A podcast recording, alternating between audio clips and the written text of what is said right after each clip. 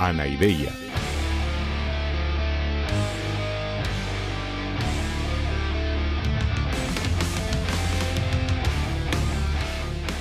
Podcast cínico de divulgación filosófica.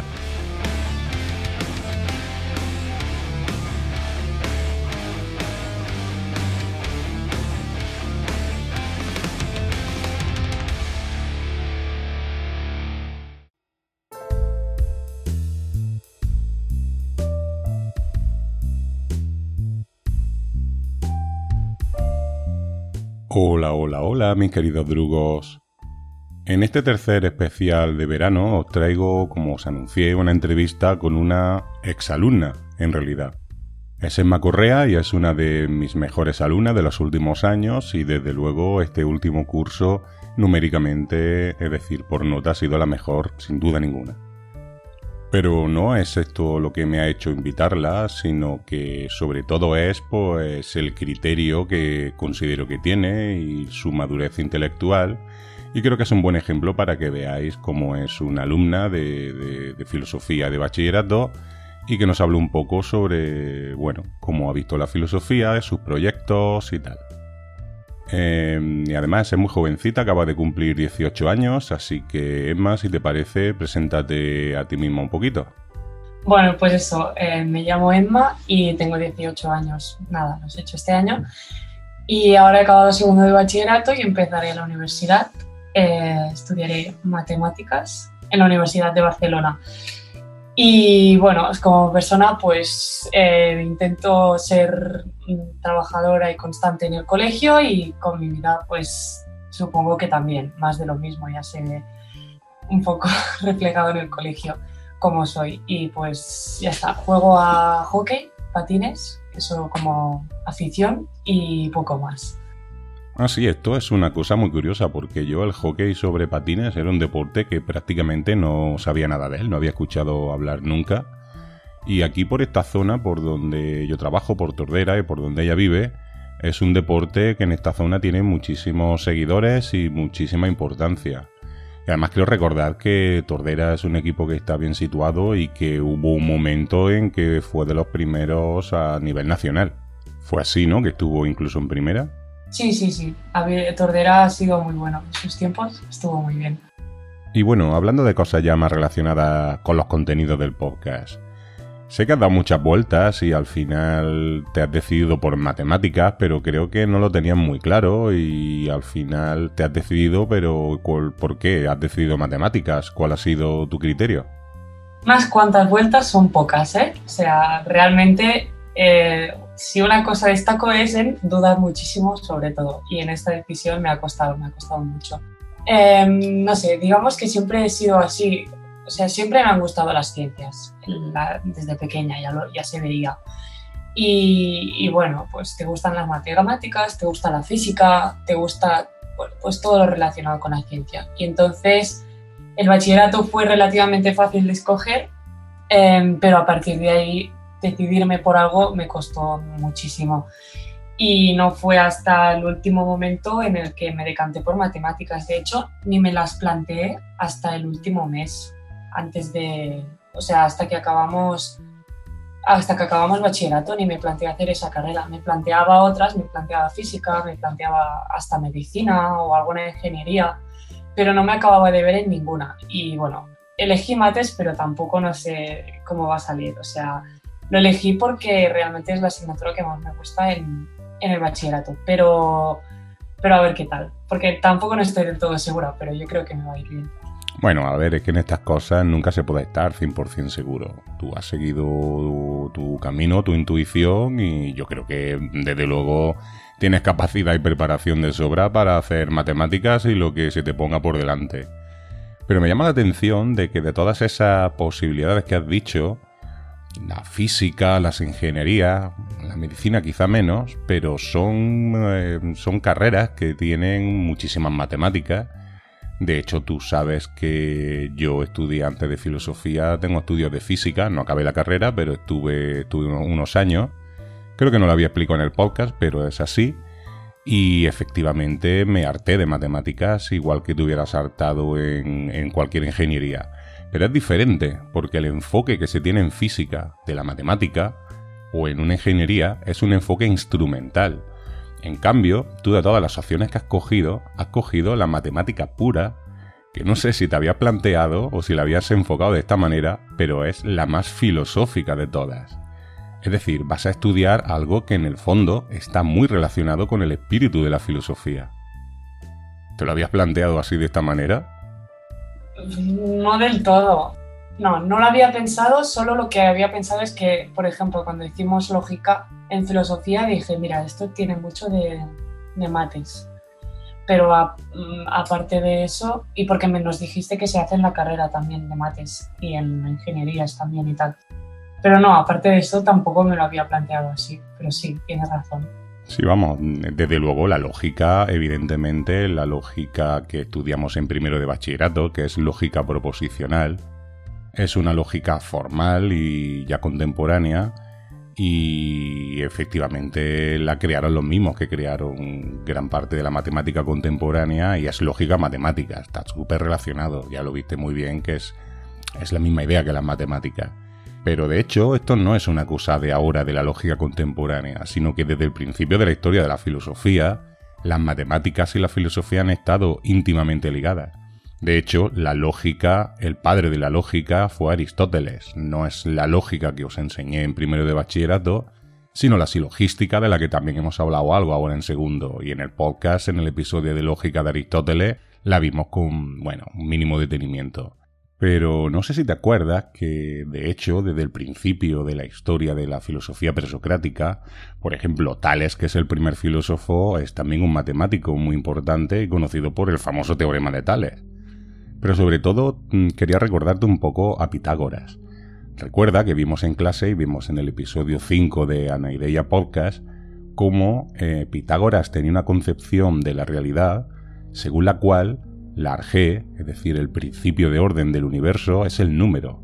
Es decir, que Pitágoras planteó que la estructura de la realidad, lo que, lo que le da orden y armonía a la realidad, es la estructura matemática. Es decir, que para Pitágoras y para otros muchos pensadores griegos y posteriores, hay una estructura matemática subyacente a la realidad. No sé si de esto te lo has planteado tú, porque claro, tú vas para matemática y no sé si tienes tú esta concepción de la matemática como base de la realidad. Es que al final yo lo que sí que, o sea, sí que he visto en filosofía es que hay muchísimo, o sea, que cuando se habla de intelectuales se habla como en general, ¿sabes? En física, en, hay en física, en filosofía, en todas las asignaturas que hemos visto, cuando hablamos de años atrás hablamos de intelectuales y eran siempre filósofos, arquitectos, o sea, eran varias cosas a la vez, filósofos, matemáticos, arquitectos. Entonces, pues tampoco me sorprende que eso, no me sorprendió que Pitágoras tuviera esa, esa concepción de la realidad.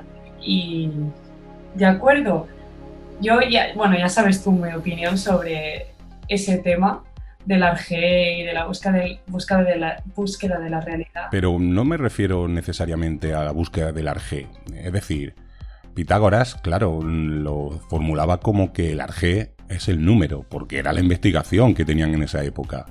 Pero también me refiero más concretamente a si está de acuerdo con, por ejemplo, también la manera en cómo lo formulaba Galileo Galilei.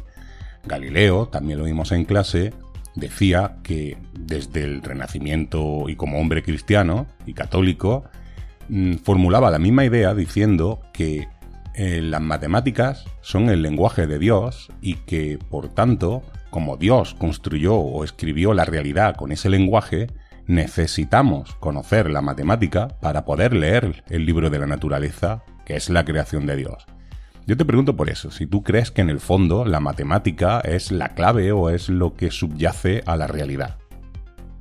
Yo creo, o sea, yo lo, que no lo definiría así, sino yo lo definiría como que las matemáticas son el lenguaje que nosotros hemos creado para explicar la realidad que vemos.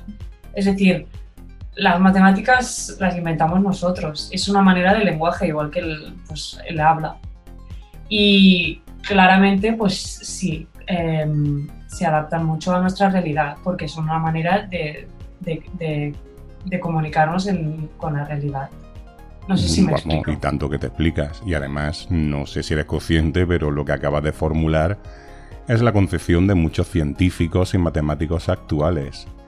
Es decir, esta concepción que yo te estaba diciendo es la clásica griega y renacentista de Pitágoras o de Galileo, pero realmente en el siglo XIX y sobre todo ya en el XX eh, hubo un cambio de paradigma al respecto y los matemáticos y los físicos empezaron a considerar que la matemática era lo que tú acabas de decir, es decir, una herramienta o un lenguaje que tenemos los humanos, los científicos y los matemáticos para describir o para articular nuestra realidad.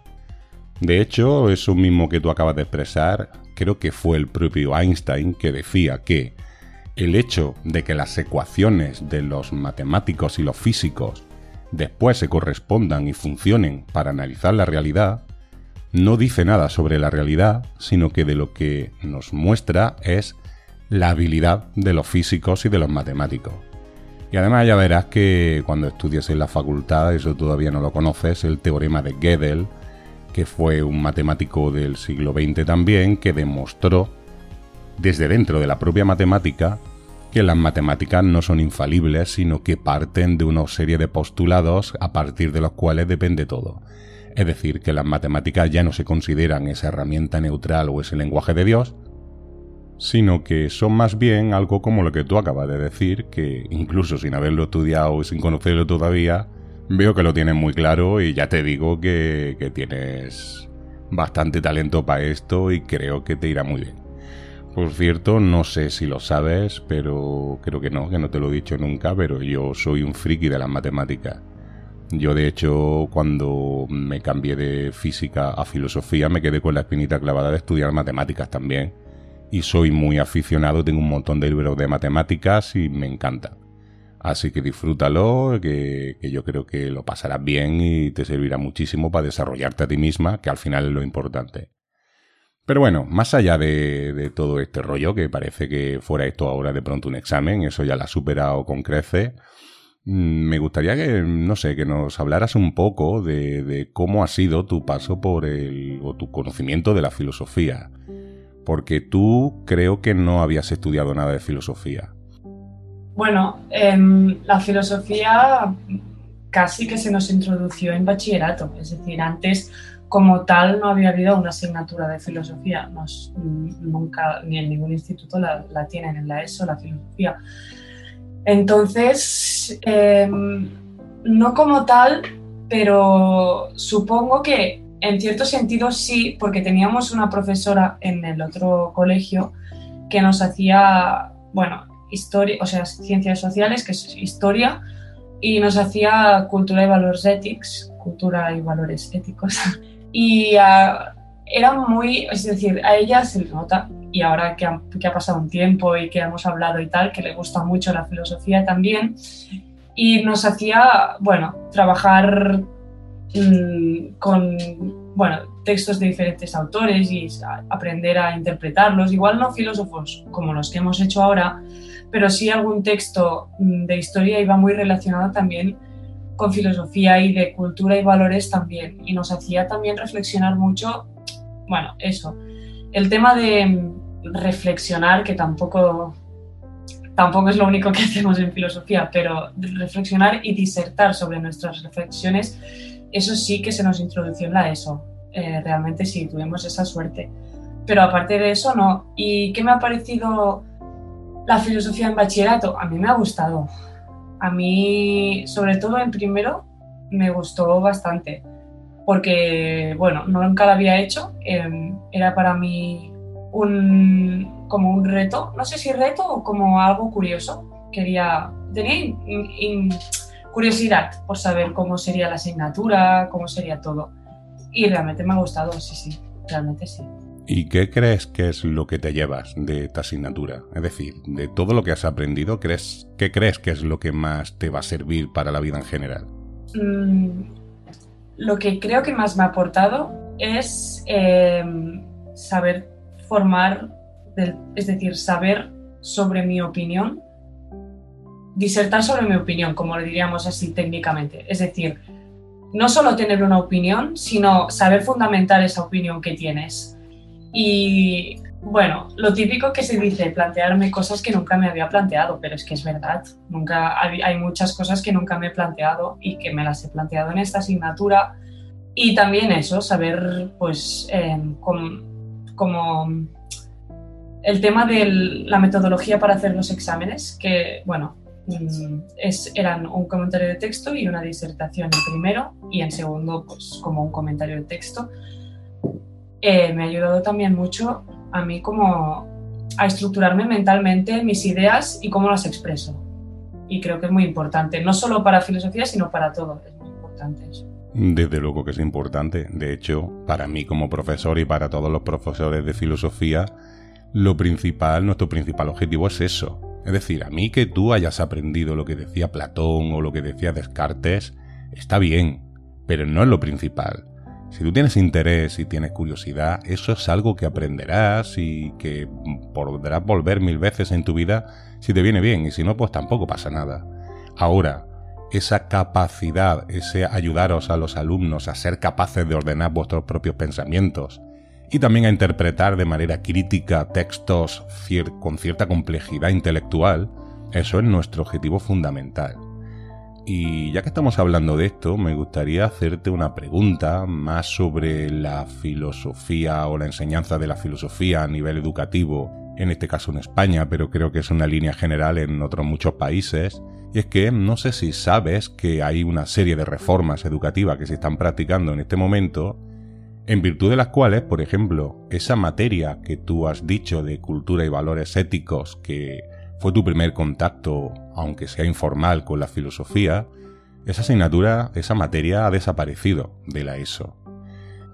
En general, no sé si tú también sabes, bueno, sí sé que lo sabes porque te lo he explicado yo en clase, que hasta hace cuatro o cinco años la filosofía estaba dentro de la fase general de la selectividad, que para que lo entiendan los oyentes es el examen que, bueno, supongo que eso ya lo sabéis, el examen de acceso a la universidad en España tenemos una serie de materias que son obligatorias, que entran dentro de una fase general que se llama, y otras que simplemente son complementarias y solamente las hacen en el examen de selectividad aquellos alumnos o alumnas que les interesa según a la carrera que vayan a estudiar. Es decir, son asignaturas que complementan la nota y ponderan una puntuación según a la carrera que se esté optando cada alumno.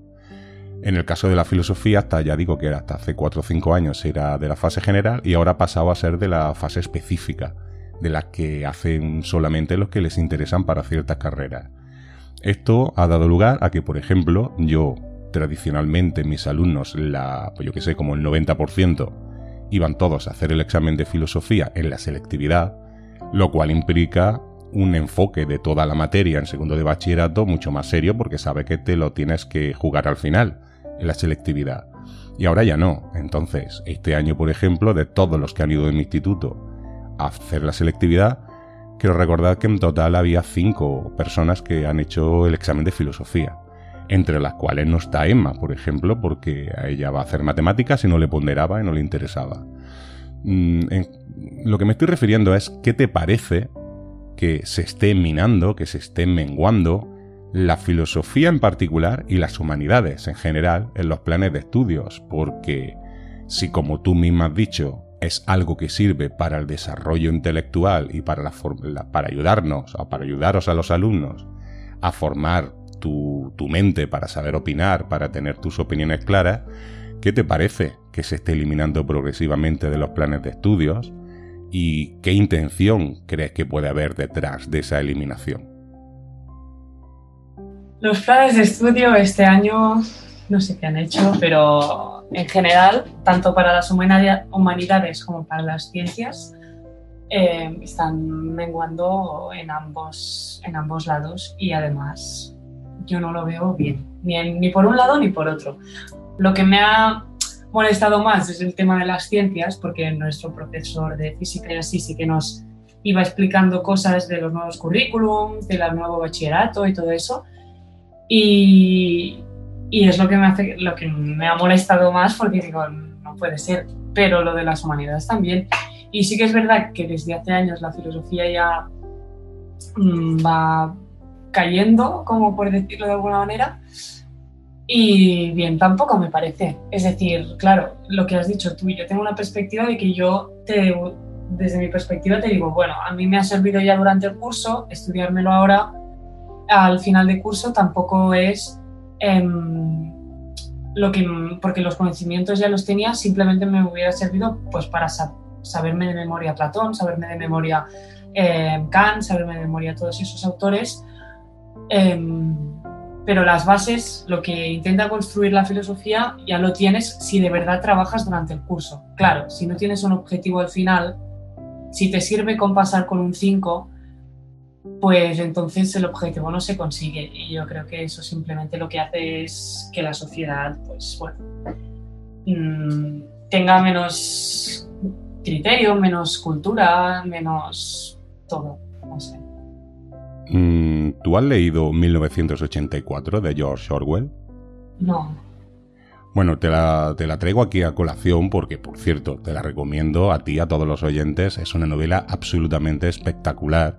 Es una distopía, es decir, una antiutopía. Es una sociedad terrible que planteó George Orwell desde los años, creo que está escrito en los años 30, eh, y tiene lugar en 1984, es decir, no ha, no ha llegado a eso en 1984, pero muchas de las cosas que explica ahí están pasando. Y hay una de la, uno de los personajes, bueno, una de las funciones que se tenían en esa sociedad tan terrible era el Ministerio del Lenguaje. No recuerdo cómo se llamaba exactamente, tenía un nombre muy curioso. Y hay una conversación hacia el final del libro en el cual un, uno de estos funcionarios habla con, el, con Wilson, con el protagonista, y le explica que su función es destruir palabras, destruir el lenguaje. Porque dice, le explica, que en el momento en que se va destruyendo el lenguaje, se va disminuyendo el radio de pensamiento, y que el objetivo que tenían era disminuir el radio de pensamiento de la gente para no tener disidencia dentro de la sociedad. Es decir, si tú consigues, en este caso es a través del lenguaje, o tú, o tú consigues a través de la eliminación sucesiva de, por ejemplo, de las humanidades o algunas ciencias que nos ayudan a, a, tener engrasado el pensamiento, como tú has dicho antes, a saber pensar y defender nuestras opiniones, puede llegar a un momento en el que, como le dice este funcionario siniestro a Wilson en 1984, le dice, esta conversación que estamos teniendo, de aquí a unos años no será posible que la tenga nadie la cosa es, no sé si tú lo ves de esta manera, pero claro, sería posible que de aquí a unos años una conversación como esta que hemos tenido tú y yo ahora no sea posible porque los alumnos no hayan estudiado nada de filosofía. Y por tanto, posiblemente su, su razonamiento y su capacidad crítica no sea como la tuya, que te funciona muy bien. Ya he dicho al principio que es una de las razones o la principal por la que te he invitado para esta entrevista. Y también sería posible que tampoco haya profesores de filosofía o estudiantes de filosofía, porque si no se conoce, pues no se estudiará. Y digo filosofía como podremos hablar de todas las humanidades e incluso de mucha ciencia. No sé si te parece un poco exagerado, evidentemente no estamos en eso, pero creo que es una reflexión interesante para acabar, o casi para acabar. Bueno, no sé, ¿qué te parece? No, exagerado tampoco. Es decir, es extremo, pero es donde nos llevan. Es decir, no gusta pensarlo, lo oyes y dices, venga, no, no pasará, pero realmente cuidado, ¿sabes? Porque claro, si no hay filosofía en el bachillerato, tampoco habrá gente interesada en estudiarlo. Y sí que es verdad que siempre se ha dicho, ah, filosofía es la carrera que menos salidas tiene. Bueno, pero mm, lo que te aporta la persona que te forma es una persona diferente. Y no sé, es una lástima. Bueno, en cualquier caso, por suerte todavía no estamos en eso, aunque hay movimientos sospechosos y preocupantes. En cualquier caso, ya para acabar de verdad, pues aprovecho para, bueno, en primer lugar, felicitarme a mí mismo como parte del equipo docente de los profesores que te hemos acompañado en este tránsito que has hecho por tu educación secundaria, en este caso por el bachillerato, y también felicitarme como miembro del equipo, ya digo, y sobre todo también felicitar a tus padres, que por cierto tuve el placer de conocerlos en la fiesta de graduación, y sobre todo a ti misma, porque al final están los profesores, estarán los padres, estará lo que quieras, pero al final es la Emma la que se lo ha currado, la que se está forjando en la persona potente intelectualmente que te estás convirtiendo. Ha sido un placer. Y también he tenido mucha suerte con mis profesores. Bueno, eh, con alguno te ha tocado, el de filo creo que te tocó un friki importante, ¿no? sí, algún vídeo así raro también he visto, pero... Bueno, muchas gracias Emma por participar en esta entrevista y que te vaya muy bonito. A ti. Adiós. Adiós. Con esto y un bizcocho, hasta el martes a las 8.